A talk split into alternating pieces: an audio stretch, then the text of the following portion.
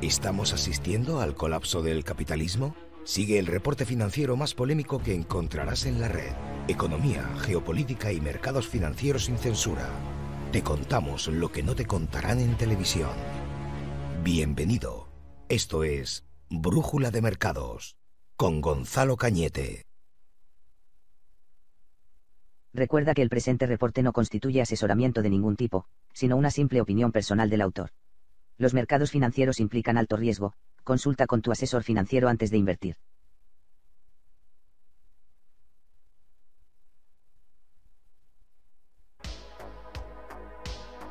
Bueno, bueno, bueno, bueno. Buenas tardes. 8 de noviembre, nuevo reporte de brújula de mercados. A ver qué te traigo para hoy. Eh, ya estamos conectados, estoy transmitiendo desde Twitch, estoy transmitiendo desde YouTube. Eh, veo que me recibís también desde Twitter. He avisado por eh, el chat de Telegram que emitía. Me, me habláis por aquí, siempre me decís de dónde me saludáis. Me saludan Héctor desde Chile. ¿Qué más? Ah, buenas tardes, noches a todos. Joseba me dice, hola Majo, gracias por tu programa. Diego me dice, alcistas en el DAX, sigo. Bueno, vamos a ver qué tal el DAX. Todo eso lo veremos al final, la parte de gráficos. Venga, Voy a contaros de qué va la película hoy, qué he traído, qué selección he traído para compartir al calor de esta hoguera con vosotros. Hola, ¿cómo estás? Bien, te voy a contar qué te traigo hoy para que te acomodes en el sillón y escuches un poco de qué vamos a hablar. Lo primero, una noticia breve que ya compartí a través de Instagram y del chat de Telegram. Sencillamente, algo que me ha llamado la atención. El ministro de Finanzas francés advierte a Europa de que hay que crear unidad eh, y fortalezas frente a Estados Unidos. Y digo que me ha llamado la atención porque es la segunda noticia que comento en este canal donde vemos que Francia se sale de nuevo del guion, del de resto de Europa, donde están obedeciendo absolutamente todo lo que le diga la administración actual de Estados Unidos. Así sea sacrificarse y suicidarse económicamente, que es lo que está haciendo Europa. Pero en este caso, Francia al igual que en los años 70, que se rebeló contra la suspensión de conversión directa de dólar por oro, parece que aquí ha hecho algo parecido, ¿vale? Ah, lo comentaremos ahora. Segundo punto, vamos a hablar de cómo China está investigando al vicegobernador del Banco Popular de China por presuntos asuntos de corrupción, así que trapos sucios de los bancos centrales. Tercer punto, el BIS, el Banco Central de los Bancos Centrales, el Bank International Settlement, el que establece las reglas para, el ajuste entre bancos centrales y el sistema global bancario, nos va a hablar de cómo se van a adaptar a las CBDC, de los mecanismos que quieren implementar para que se interconecten las CBDC, las divisas digitales o criptodivisas de los bancos centrales, que no son realmente criptodivisas, son simplemente emisiones de divisa digital por parte de bancos centrales para competir con la divisa mm, mundial criptográfica, que es el Bitcoin o el Ethereum, como lo queráis ver porque no, no he comentado tampoco el tema del Ethereum hoy, la actualización que ha habido sobre el Ethereum, porque he considerado que esto se pone más interesante, lo vas a ver ahora. Eh, cuarto punto. En Nigeria, el, el Enaira, que fue la criptomoneda que lanzó el gobierno, el CBDC que lanzó el gobierno, respaldado por el Banco Central, se tomó como un experimento para ver si los bancos centrales del resto del mundo podían utilizar como laboratorio Nigeria, uno de los países más grandes de África en cuanto a peso demográfico, economía, etcétera, para un proyecto de crear esas monedas que competirían con Bitcoin o con un dinero descentralizado y que serían emitidas por los bancos centrales. El experimento no ha salido como querían y no solo eso, tiene efectos casi hasta positivos para el Bitcoin. Dado que no es aceptado, dado que no ha mostrado mayor interés, sin embargo sí ha hecho que el resto de la población se centre más en Bitcoin para huir de ese Enaira, esa criptomoneda emitida por el gobierno de Nigeria. Cuarto, no, perdón, quinto punto, uno de los funds más grandes del mundo habla de una crisis global sin precedentes de hiperinflación y de enfrentamientos civiles a nivel global, ¿vale? En esa crisis que vendría. Historia de terror, ¿vale? Para hablar sobre crisis económicas. Y sexto punto, el Daily Mail, ¿vale? Aquí ya sacamos trapos sucios Prensa amarillista dentro del blog de Brújula de Mercados, pero de temas políticos, del middle term de Estados Unidos, de las elecciones de medio plazo que, son ya, ¿vale? Eh, y que el Daily Mail ha publicado un artículo incendiario sobre esto, donde pondría que una fuente anónima ha hablado de que estuvo presente en reuniones de negocio en 2015, donde Joe Biden participaba como un accionista más de esos negocios donde estaba también su hijo, y que por lo tanto se deja entrever si esto podría ser una cuestión de tráfico de influencia, si es vice, vicepresidente de Estados Unidos, qué demonios hacía en empresas extranjeras participando de las reuniones de gestión de los negocios de las empresas extranjeras y si tenía o utilizaba sus influencias como vicepresidente para conseguir negocios para su familia o para las compañías de su hijo. Lo veremos al detalle en ese artículo de la prensa británica, el Daily Mail, que por cierto han esperado a publicarlo, la fuente en concreto que ha confesado todo esto y que ha aportado correos electrónicos y demás, ha esperado a publicarlo em, porque para empezar querían retenerlo para que no afectase a las elecciones y segundo porque em, quería estar seguro de su seguridad personal, ¿vale? Y en este caso lo que hemos visto es que la amiga de todo esto es jugoso y es atractivo y es delicioso para la prensa o para el Daily Mail en tanto en cuanto ocurre ahora, durante estas elecciones, o bueno, ahora mismo en los procesos de votación de Estados Unidos, por lo tanto creen que a lo mejor tiene menos influencia, ¿no? Voy con todo eso a contártelo al detalle, ya sabes que esa es la parrilla que te voy contando cada semana de temas que voy a ir sacando. Y te invito a que si no lo estás, te suscribas al blog de Brújula de Mercado para que te lleguen notificaciones, para que... Sé que llegan pocas, me lo habéis dicho en, los comentarios más de uno, te llegan, que estás con la campanita y con, el, y con la suscripción, pero que no siempre te llegan las notificaciones. Bueno, por lo menos las, las que se pueda que te lleguen, ¿vale? Y nada, y arranco con el tema. Ah, ¿Dónde lo tengo? Espérate. Ahí tengo los gráficos. Voy a sacarte la presentación con la selección de artículos la parrilla de artículos para esta semana.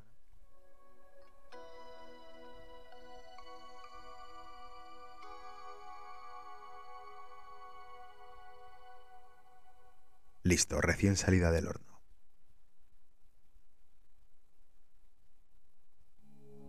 Muy bien.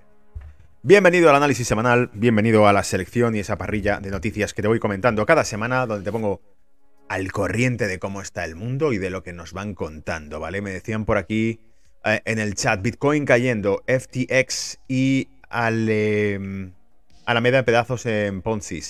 Saludos desde Chile, otra persona más desde Chile, Gabriel desde México.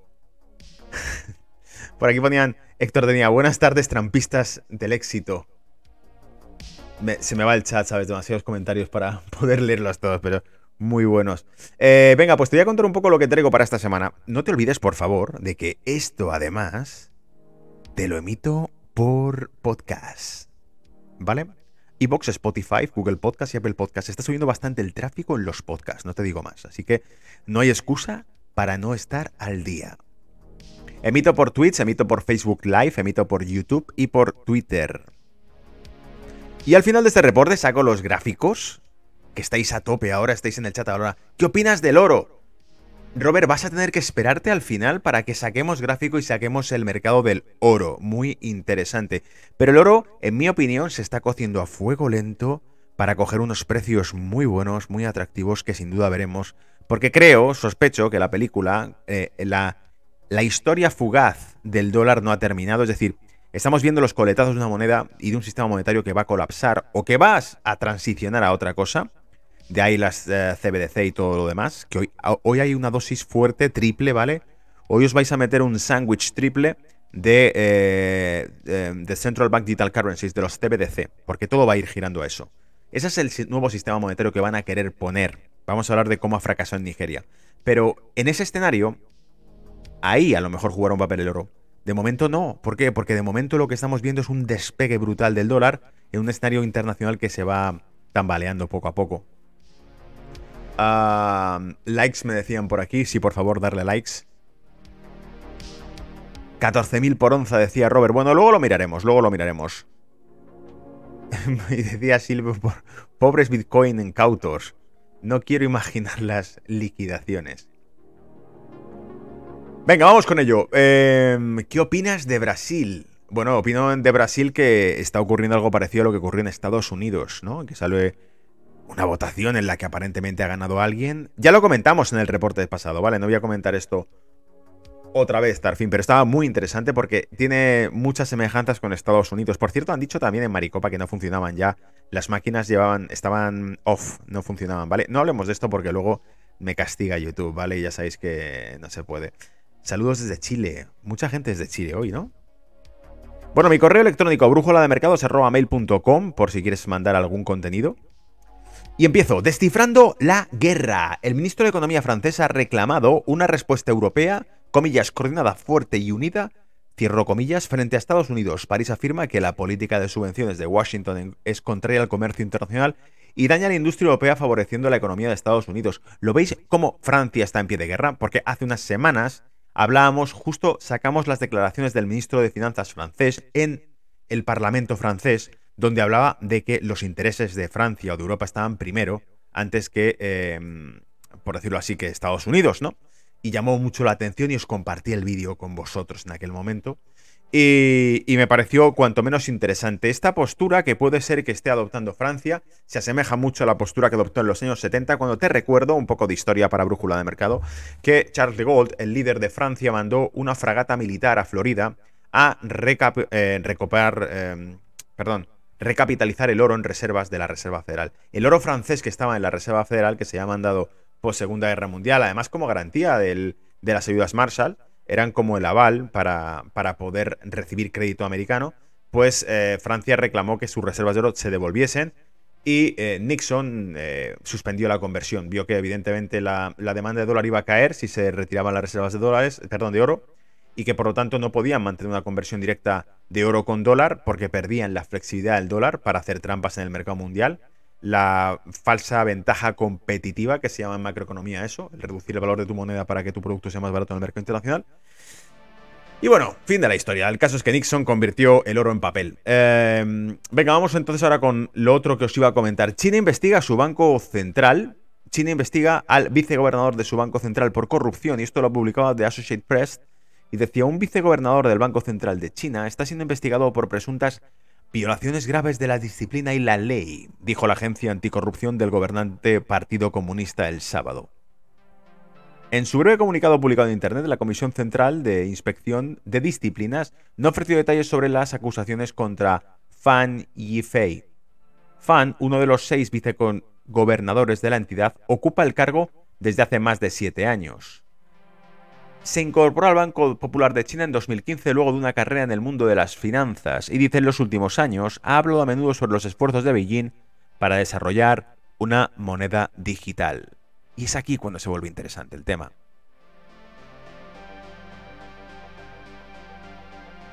Investigan por corrupción a un vicegobernador del Banco Popular de China que se había centrado básicamente en monedas digitales. Bajo el mando del presidente Xi Jinping, el Partido Comunista ha llevado a cabo una amplia campaña contra la corrupción. La iniciativa es popular entre la población y ha permitido al mandatario apartar a algunos posibles rivales políticos.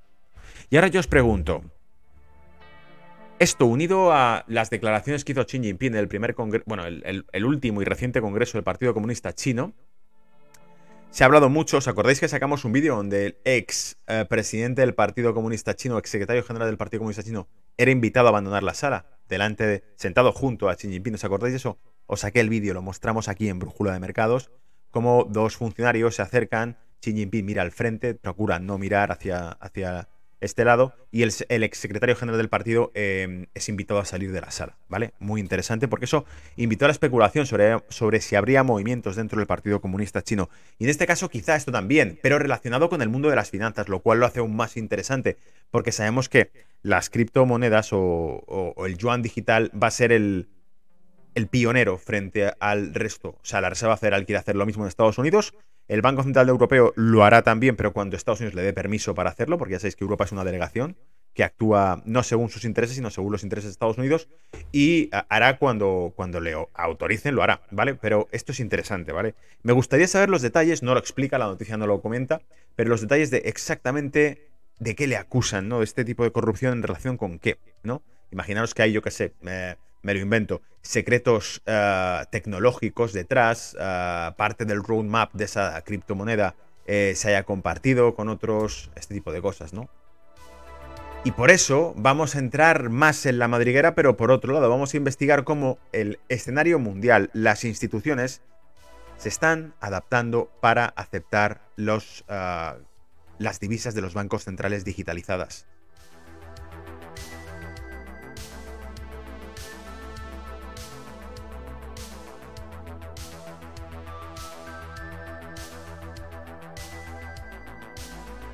Fíjate, en este caso decía, eh, lo publicaba bis.org, que decía que básicamente es el Bank International Settlement.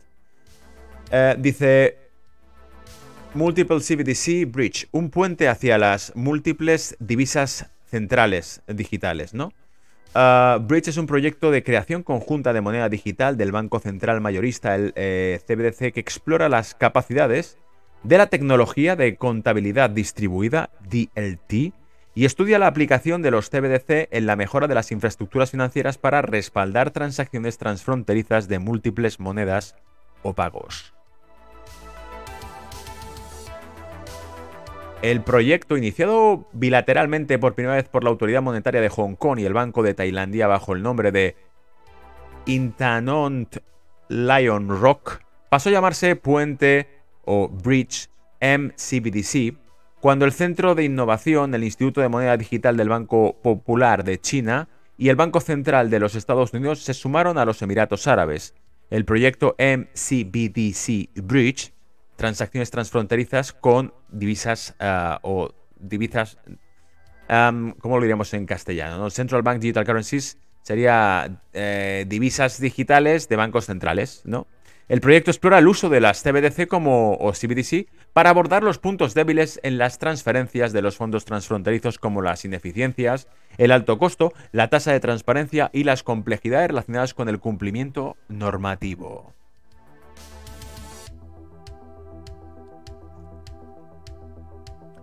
Dice, el desarrollo de un prototipo de trabajo para respaldar el pago contra pago, el PVP, transfronterizo instantáneo en múltiples monedas entre múltiples jurisdicciones permitiría a los bancos centrales participar, explorar las capacidades y los desafíos del diseño clave del DLT en ese contexto. Es decir, un sistema como un ledger, un sistema de contabilidad ah, distribuida, lo llaman así, tecnología de contabilidad distribuida o Uh, distribute um, Liability Technology. Sería tecnología contable distribuida.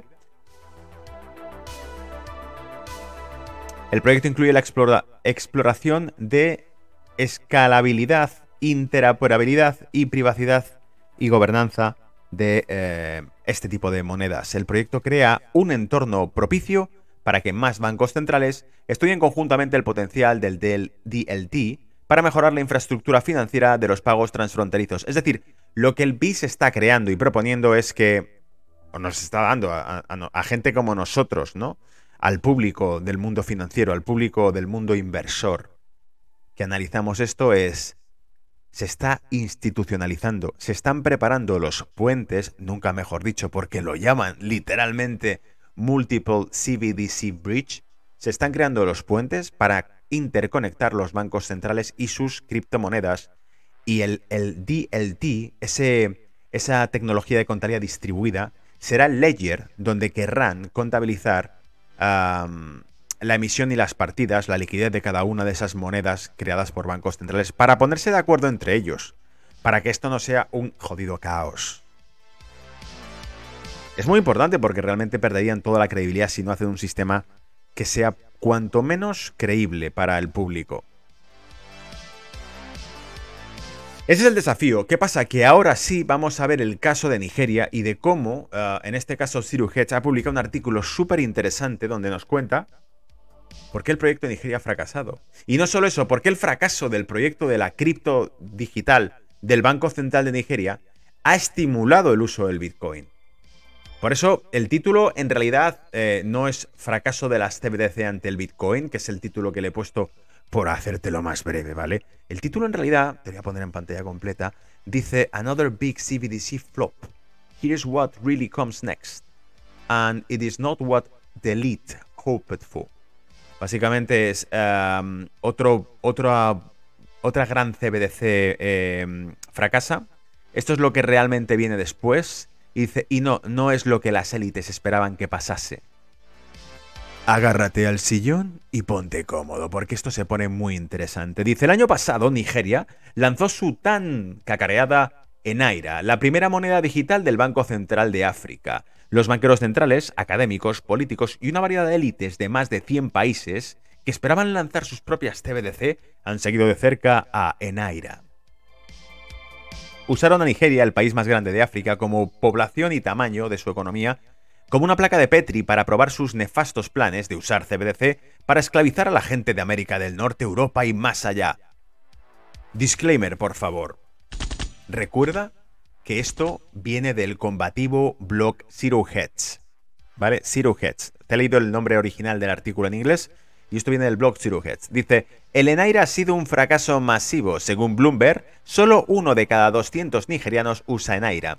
Ese incluso después de que el gobierno implementara descuentos y otros incentivos como medidas desesperadas para aumentar la adopción. Es decir, a lo mejor el pago de impuestos se te reducía si utilizabas esta criptomoneda de banco central o este cripto fiat, ¿no? Sí, podríamos llamarlo así. ¿Cómo lo llamaríais? Seguro que hay algún nombre ya en la comunidad cripto para esto, pero sería como digital fiat, cripto fiat, ¿no? Algo así. Y Bloomberg mismo dice que solo uno de cada 200 nigerianos la emplean, pese a los incentivos para que la adoptes. Dice, eso fue una sorpresa para las élites. Nigeria tiene una de las tasas de adopción de Bitcoin más altas del mundo. Es decir, es un, país cripto-friendly. Le gusta el Bitcoin, le gustan las wallets, le gusta utilizar criptodinero. Sin embargo, cuando le ponen esta criptomoneda delante emitida por su banco central, amigos, no la quieren.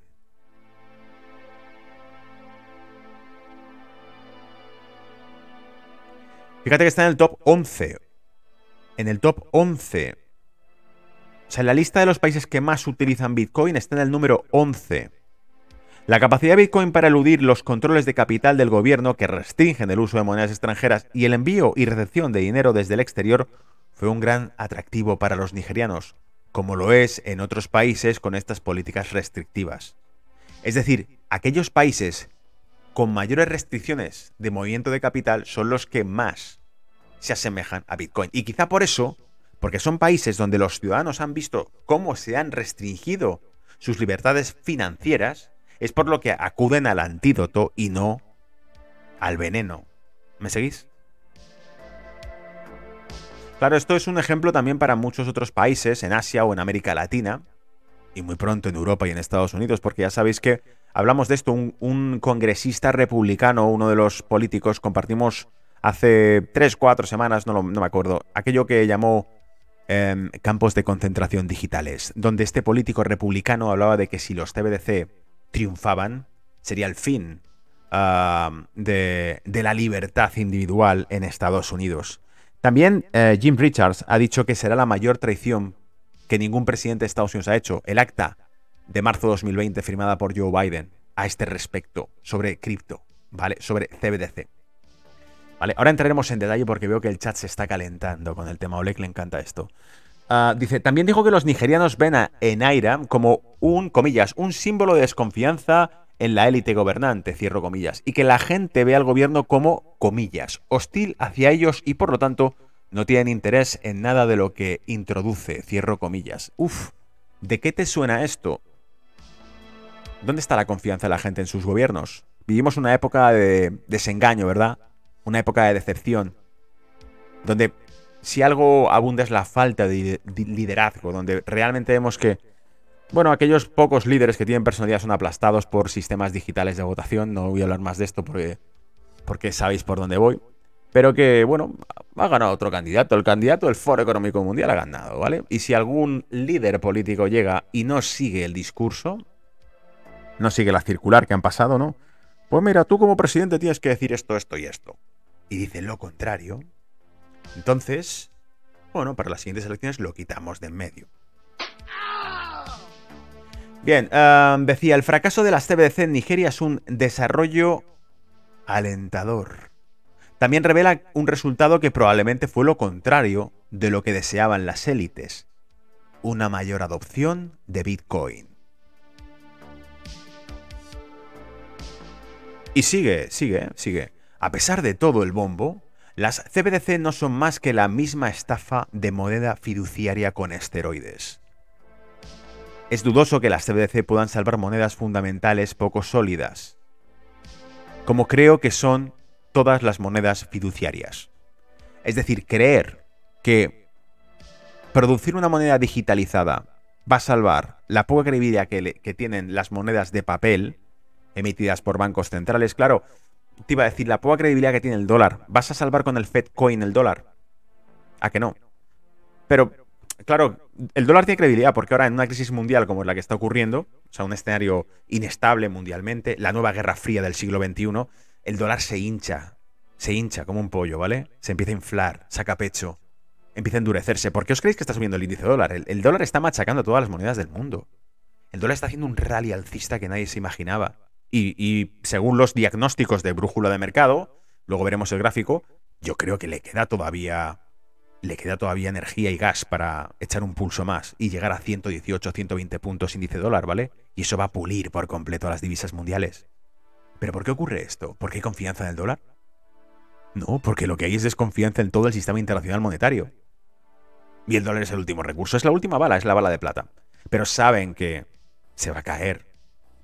Te refugias en dólar porque el euro se hunde. Te refugias en dólar porque la libra se hunde. Te refugias en dólar porque hasta el franco suizo se hunde. El yen hundido contra el dólar. Pero una vez que esa ola surfeando pase, una vez que te hayas bajado de la cresta de la ola, se refugiarán en oro, o en Bitcoin, o en cualquier otra cosa. Eso es lo que queremos ver, ¿vale? Me preguntan por el chat, chicos, ¿sigues en Londres? ¿Cómo se ve la cómo se vive la situación económica y las turbulencias políticas por ahí? Se viven interesantes, sobre todo porque la gente ha alucinado. Me refiero, nosotros estamos en la oficina escuchando en las pantallas en los discursos de, bueno, el nuevo líder que tenemos. En realidad, ¿qué queréis que os diga? Que os voy a contar, hago este blog porque realmente me he cansado de escuchar los medios de comunicación en bucle. Si te pones cualquiera de los medios principales anglosajones de comunicación, es un bucle. Lo único que escuchas es, bueno, es la broma que hacemos muchas veces en la oficina, ¿no? Russia, Russia, Russia, Russia, Russia, Russia, Russia, Russia. Climate change, climate change, climate change, Russia, Russia, Russia, Russia, Russia. Climate change, climate change, hay climate change, Russia, Russia, Russia. Eso es todo lo que hay, un lavado de cerebro constante. Bueno, venga, que me, voy del, tema. Vamos a, la historia que no ha terminado aquí la aventura que publicaba Zero Dice, si el sistema fiduciario actual no es viable, entonces los CBDC son aún menos viables, ya que permiten al gobierno participar en una degradación de la moneda aún mayor. Es decir, si ya era de por sí una dilución del valor del dinero, la política monetaria actual, imagínate si encima les dejas que sea inyectable digitalmente, mm, electrónicamente desde Internet a las wallets. Se les va la puta cabeza. Porque hasta ahora inyectaban el dinero a través de las subastas interbancarias de liquidez. Bueno, a través del sistema interbancario, pero es que ahora lo van a meter en, los, en las wallets de los ciudadanos. Y para eso te van a hacer unos ciudadanos. O sea, te van a poner una identificación digital. ¿Te has portado bien? Sí. Crédito social, lo llaman en China, ¿no? Y luego dirán, el que se acoja a esto y no proteste, le damos 400 dólares al mes. Para que se lo gaste en comida. O le invitamos al cine, pueden hacerlo, ¿eh? Es dinero programable, solo te lo puedes gastar si vas a un cine de una cadena en concreto, que además es del cuñado del presidente de tu país. ¿A qué esto también pasa? Dios mío, risas por favor. Venga, em, y sigue. ¿Una CBDC habría salvado el dólar de Zimbabue, el bolívar venezolano, el peso argentino o la libra libanesa? ¿Tú lo crees de verdad? Y él dice, el autor del artículo dice, a mí no me lo parece. El Naira... Sí, el Naira no salvó la moneda fiduciaria nigeriana. Una CBDC tampoco salvará al dólar estadounidense o al euro de sus destinos. Pero hay un lado positivo. Las CBDC presentan y familiarizan a las personas con el uso de monedas digitales. Les están educando.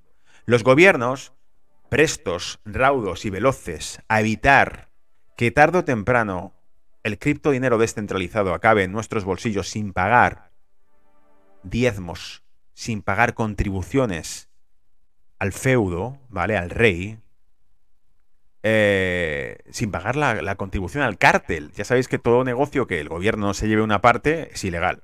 ¿Este negocio de qué va tal? No. ¿Está taxado? Se le han puesto impuestos, ¿no? Entonces no me estoy dando mi fracción del negocio, ¿no? Vale, pues lo cierro. Esto pasa con todo, ¿eh? ¿Cuándo pasa a ser la droga legal? Cuando el gobierno puede tributarla. Si no la puede tributar es ilegal. Marihuana medicinal. ¿Por qué? Porque cobro un impuesto sobre ella, joder. Si no, ¿de qué?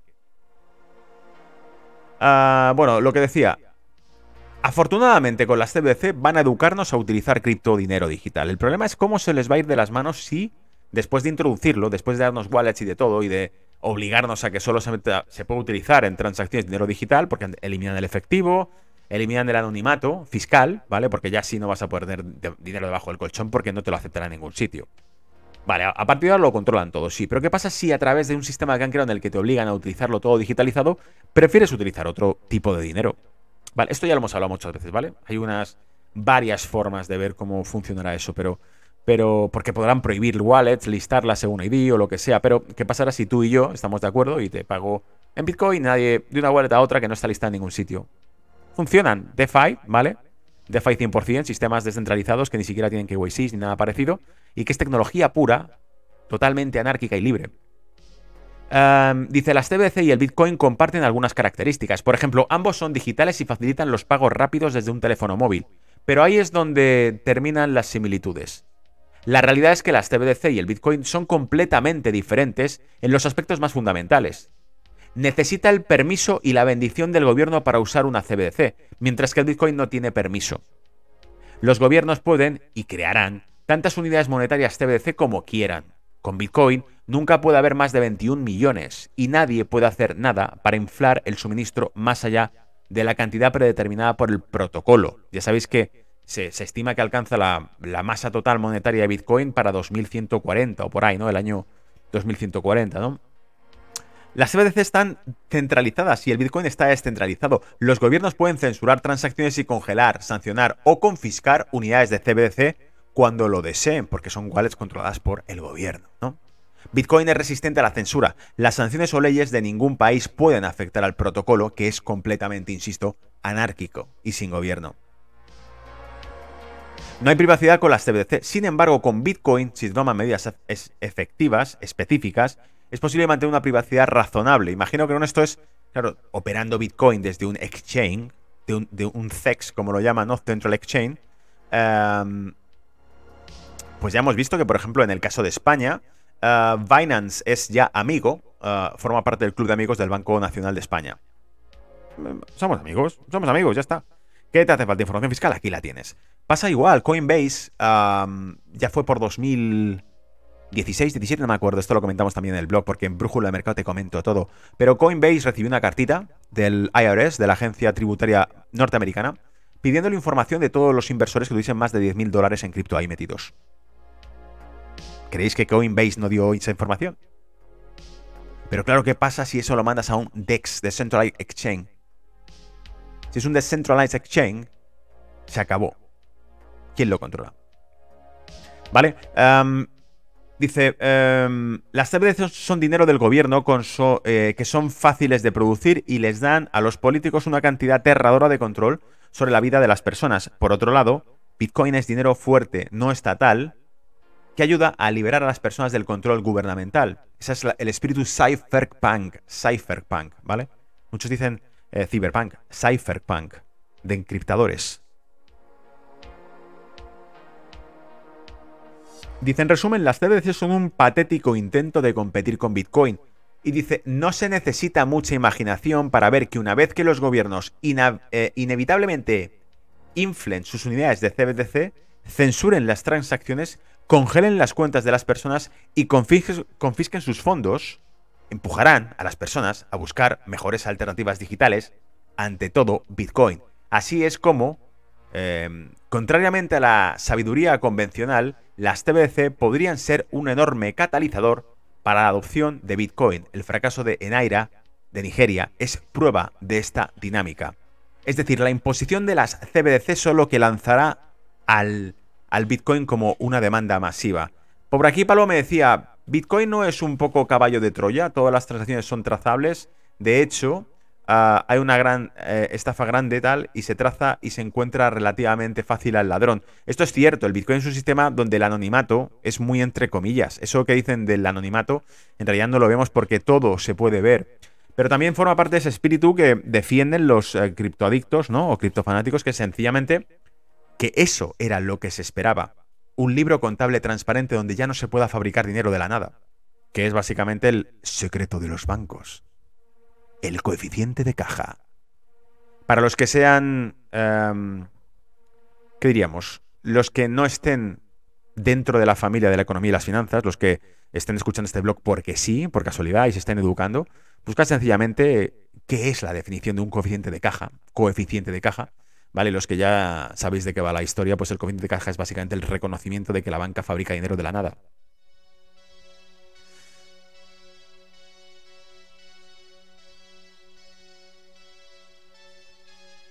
Fíjate, aquí daba Ederson la teoría contraria. Decía, ¿y si las criptomonedas son en realidad una creación aleatoria para que la población aprenda a utilizar las billeteras digitales y luego implementen de manera rápida los CBDC? Muy interesante. Pero es que es verdad, lo que dice el artículo es, si nosotros utilizamos wallets digitales y empezamos a utilizar cripto en transacciones, y de repente el gobierno pone criptos también como moneda de circulación de uso, la de ellos además, no las nuestras, no las que nos gustan, las de ellos, cada uno le gusta Ethereum, Bitcoin, Monero, la que sea por el protocolo que sea en particular, Avalanche, yo qué sé. Hay, muchos proyectos y muchas redes, ¿no? Que están naciendo. Eh, cada uno tiene su favorita, pero si mañana nos ponen una wallet oficial vinculada al ID y demás, y te empiezan a prohibir cosas, es cierto que vamos a tender a, a buscar alternativas. Echa la ley, echa la trampa, ¿no?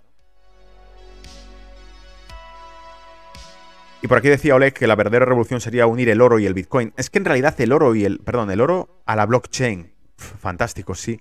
Pero cuidado porque eso también es lo que, en mi opinión, ya lo conté esto hace unos años, hace un par de años, os, os hablé de cómo se estaba redistribuyendo la cantidad de oro en circulación desde los 70 de Estados Unidos a Europa, los 80 y 90 de Europa a Asia, para el lanzamiento de una moneda mundial respaldada por oro en colaboración con todos los bancos centrales, ¿vale? Una especie de nuevo renacer del patrón oro.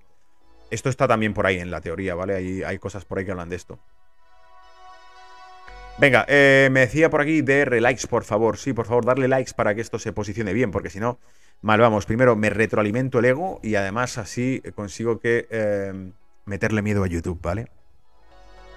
Venga, voy a seguir con el tema porque no ha terminado aquí la película. Os he traído más cosas. Esto eh, era el fracaso básicamente de las TBC y cómo pueden servir de catalizador para la implementación del Bitcoin o de cualquier otra criptomoneda descentralizada o protocolo descentralizado a nivel global, pero aquí tenemos otra gran noticia y es que un gigante hedge fund, un, hedge fund gigante advierte uh, looming hyperinflation could lead to global society uh, societal collapse, ¿vale?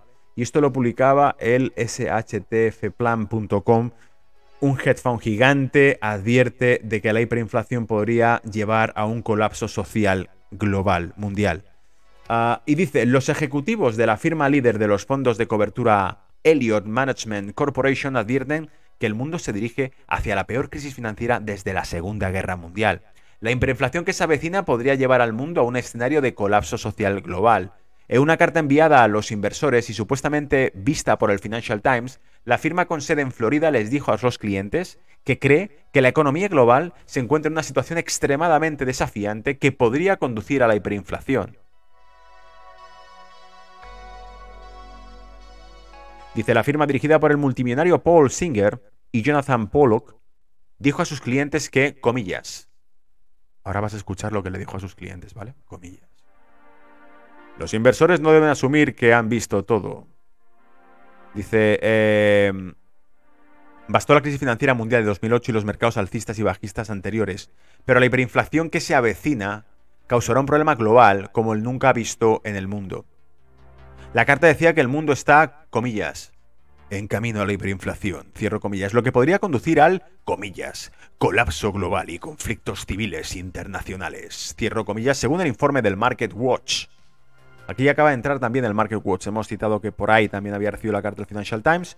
Aquí ya hablan de Market Watch, que es una de las webs con más información de mercados, y dice, Elion Management culpó a los responsables de la formulación de políticas de bancos centrales por la actual situación económica mundial y dijo que había sido deshonestos sobre las razones de la alta inflación. Dijeron a los legisladores que habían eludido la responsabilidad de culpar a la interrupción de la cadena de suministros causada por la pandemia en lugar de citar la política monetaria laxa impuesta hace dos años durante el pico de COVID-19 Market Watch. Esto lo hemos comentado en Brújula de Mercado, no hacía falta ser Elliott eh, Management, la firma financiera de este gigante hedge para decir lo que nosotros hemos dicho aquí. ¿Te acuerdas cuando... Tú te acuerdas, estoy seguro que los, fieles seguidores de Brújula de Mercado se acuerdan cuando sacamos el vídeo en el que, y lo compartí también en Twitter, en el que le preguntaban a la ex representante de la Casa Blanca eh, si decía que la inflación había sido otro mes más alcista. Eso fue por febrero o marzo de este año. Y la representante de la Casa Blanca, la entonces, porque ahora es otra, igual de inteligente, ¿vale? Tiene una lucidez increíble como la, como la que había entonces. Le pregunto a un periodista, una pregunta, eh, ¿vamos a echar de la culpa a Putin de todo o, en algún momento vamos a mm, responsabilizarnos? Entonces dijo ella, no sé de qué estás hablando, porque claro, habían dicho que la inflación era por la guerra de Putin. Y dijo, ya, pero es que el mes pasado era por el COVID. ¿Sabéis? Te recuerdo simplemente, dices, no, es que la política monetaria expansiva lleva años ya circulando, desde la crisis de 2008 o 2009, de hecho es la única receta que siguen, fabricar billetes para tapar agujeros, pero el problema está en que durante 2020 a 2021 duplicaron la cantidad de dólares que existen en todo el mundo, lo duplicaron. En un solo año duplicaron el récord que tenían prácticamente histórico, ¿no? Venga, vamos a ver qué dice el Financial Times. Financial Times informó que el fondo de cobertura, este Fund, registró un rendimiento de 6,4 en lo que va de año y solo perdió dinero durante dos años en sus últimos 45 años de historia. O sea, son unos putos cracks. Y dices, cuidado, si son tan cracks, igual es que están en lo cierto, ¿no? O sea, esto es un poco para acojonarnos más todavía, con perdón. Esto es para meter más miedo. Si el Financial Times dice que este fondo solo ha perdido dos de los 45 años que lleva funcionando, significa que tiene a cracks muy buenos dentro, que casualmente coinciden con el con el criterio que un servidor os está dando desde Brújula Mercado desde hace años. Fíjate, ¿eh? Contenido etiqueta negra, pata negra gratuito aquí en tus auriculares, en tu dispositivo móvil, en tu ordenador, en donde quiera que me escuches. ¿Aplausos, por favor? ¿Dónde están los aplausos? Eh, en marzo, la clase dominante se aseguró de obtener un aumento masivo mientras los esclavos seguían sufriendo el peso de la hiperinflación. Eh, vendrá más dolor y no terminará después de 2022, dice Elliot. Dice, el Congreso obtuvo un aumento del 21% mientras los estadounidenses sufrían hiperinflación. Se están llenando los bolsillos ellos, mientras la población estadounidense sufre hiperinflación. Pero los políticos se suben un 21% el sueldo. Es lo que dice aquí, ¿no? Este sería el colapso económico y social de la necesidad de la clase dominante de hacer despegar su moneda digital del Banco Central y de ser aceptada por las masas. El fin del juego estará aquí en cualquier momento, ahora. Y con eso terminaba este artículo, amigos.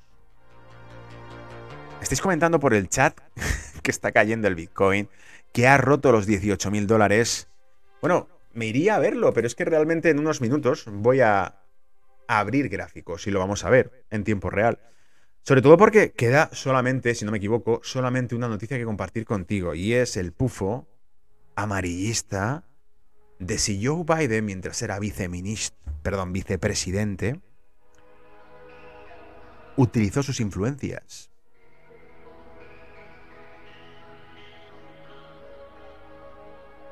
Vamos a verlo. Joe Biden, tráfico de influencias. En realidad, el artículo publicado por la prensa británica Daily Mail se llama Joe Biden was involved in some Hunter's foreign business deals while VP, Vice President, claims uh, whistleblower. Y en cristiano, después de este acento cervantino, te digo, Joe Biden fue, estaba envuelto en los negocios extranjeros de su hijo mientras era vicepresidente, según un whistleblower. Uh, ¿Cómo sería un whistleblower? ¿Cómo sería en, castellano? Uh, ¿Murmurador? Bueno, una fuente, ¿no? Una fuente anónima. Dice, Joe Biden estuvo involucrado en los negocios extranjeros de su hijo Hunter Biden mientras era vicepresidente, un nuevo denunciante con eh, afirmaciones de conocimiento directo. O sea, el tipo que lo ha denunciado al parecer sabía de lo que hablaba porque estaba metido allí, ¿vale? Y dice, el denunciante se identificó ante los investigadores del Senado, pero pidió permanecer en el anonimato por temor a represalias. Ya sabéis que cuando se han metido con el Partido Demócrata, eh, más de uno ha tenido algún accidente, ¿vale? ¿Os acordáis que hace poco vimos, estaba en redes, salió en Fox News, una política republicana que debatió con Hillary Clinton en público y dijo, en Fox News dijo, se ha enfadado mucho eh, conmigo, parece que se lo ha tomado personal. Solo quiero que sepan que eh, me encuentro perfectamente de salud. Eh, mi coche tiene los frenos en perfecto buen estado y no pienso suicidarme. Y se rió todo. Bueno, se rieron los, los periodistas de Fox News que estaban en ese momento en el programa entrevistándola. Pero es que ya eso suena a bromas muy pesadas, ¿no? Que, esto sea una broma en Estados Unidos es algo gordo. Dice, el informante dice que formaron parte de una conferencia telefónica en 2012 que involucró al entonces vicepresidente Joe, a Hunter, su hijo, de 52 años. ¿Tiene 52 años el hijo de, de Biden? Joder, pues sí que se lo pasa bien con 52 años, ¿no? Claro, con los vídeos y las cosas que se han filtrado parece que tuviese 30 años o menos, 25, 20, qué sé yo. Habrá gente que ni a los 20 años se lo pasó tan bien como este tipo. Su socio comercial, Jeff Cooper, de 53 años, y el difunto líder de la mayoría del Senado, Harry Reid, y su hijo, eh, Kay, Reid, de 48 años, quien también tenía negocios con Hunter. La llamada primavera de 2012 eh, fue sobre la la llamada de primavera de 2012 fue sobre la nueva aventura de Hunter, Key y Jeff. En el juego en línea de América Latina, dijo el denunciante y agregó que Joe estaba activo en la llamada, discutiendo los detalles del negocio y parecía estar involucrado con un socio, como un socio silencioso. En una declaración del Daily Mail, eh, Cooper negó haber tenido alguna vez una llamada sobre cualquiera de esas empresas con el presidente difunto senador diciendo que era una fabricación completa. Es decir, se lo han inventado, estos fake news, ¿no? Ya sabéis que lo de fake news lo hemos oído incluso con lo del portátil. Ah, y luego resulta que el New York Times tuvo que decir, mm, al final no eran fake news, al final era cierto. Un año después, cabrones. Un año después. Es increíble. Eh, decía, King, Key Hunter y la Casa Blanca no respondieron a las solicitudes de comentarios. O sea, que han contactado a Hunter Biden, que debe estar súper ocupado. Sabéis que leímos por ahí que estaba en un resort de estos protegido por sitio secreto y cosas así, ¿no? Ah, pues que le han contactado y el tipo no quiso hacer comentarios. Dijo, ¿me invitáis a algo o no hago comentarios? ¿Hay alguna fiesta? No, pues nada, entonces no hay comentarios. En la supuesta llamada, Joe preguntó sobre las proyecciones de ingresos, cuánto estaría listo, cuándo estaría listo el software de la compañía y felicitó a Cooper por obtener la licencia de juego del gobierno peruano, dijo la persona denunciante. Comillas. Con las observaciones directas que tuve, es obvio que Joe estaba participando en el negocio, dijo el tipo. El denunciante también proporcionó documentos, correos electrónicos y fotografías que corroboraban su versión de su participación en la empresa de Cooper y Hunter. Son la segunda persona que se presenta para dar fe de la participación de Joe Biden en negocios extranjeros de su hijo, después de que el ex socio comercial de Hunter, Tony eh, Bobulinski, revelara en octubre de 2020 que discutió su acuerdo con el gigante petrolero chino CEFC, CEFC, directamente con Joe. Atento al pufo, ¿eh? Otros socios del acuerdo chino también enviaron un mensaje de texto a Bobulinsky de que Joe estaba involucrado y los correos electrónicos en la computadora del portátil abandonada de Hunter se refieren a que Hunter supuestamente posee el 10% del capital en el acuerdo en nombre de su padre. Es decir, que el tipo sería como yo tengo el 10% del acuerdo que está en realidad, eh, actúa en representación del vicepresidente de Estados Unidos, Joe Biden. La decisión del informante anónimo de presentar sus afirmaciones explosivas dentro de las 24 horas posteriores a las elecciones está destinada a crear confusión en Washington. Pero le dijeron al dailymail.com que no fue hasta el fin de semana que pudieron obtener un detalle de seguridad para su familia dándoles confianza para presentarse. El tipo estaba cagado de miedo, ¿no? Tipo, voy a contar esto y a saber lo que me pasa, ¿no? Pero tranquilo, lo cuento después de las elecciones para que no digan que han perdido por culpa mía. Que por cierto, dan porque han ganado, nadie les quiere, pero dan porque han ganado. He, leído antes una encuesta que lanzaba una, una, demócrata que ponía básicamente Twitter, vamos a hacerles ver a estos ah, paletos neofascistas rojos, ¿no? Del, del MAGA Ah, o republicanos, yo que sé, eh, que la ola azul está a punto de llegar. Y el 90 y pico por ciento, después de 18.000 votos, le ponía, le ponía que iba a votar a los republicanos, ¿vale? Esto es un poco como lo de Brasil, ¿no? Ves miles, miles, océanos de personas apoyando un candidato y gana el otro. Me lo han dicho las máquinas. ¿Os acordáis del símbolo de la campaña de Biden? Una línea roja por encima del azul y de repente, ¡boom! Un salto por la noche y aplasta. los votos. Bueno, eso era todo. ¿Te lo has pasado bien? Esto era Brújula de Mercados, 8 de noviembre, con el reporte en cuestión. De noticias frescas. Eh, te veo en pocos minutos en el reporte de gráficos y nos metemos ya. ¿Qué hora es? Nos metemos ya con eh, mercado, ¿vale? Gracias a vosotros por estar ahí al pie del cañón. Te, te espero la próxima semana, o sea que nos vemos en breve. Chao.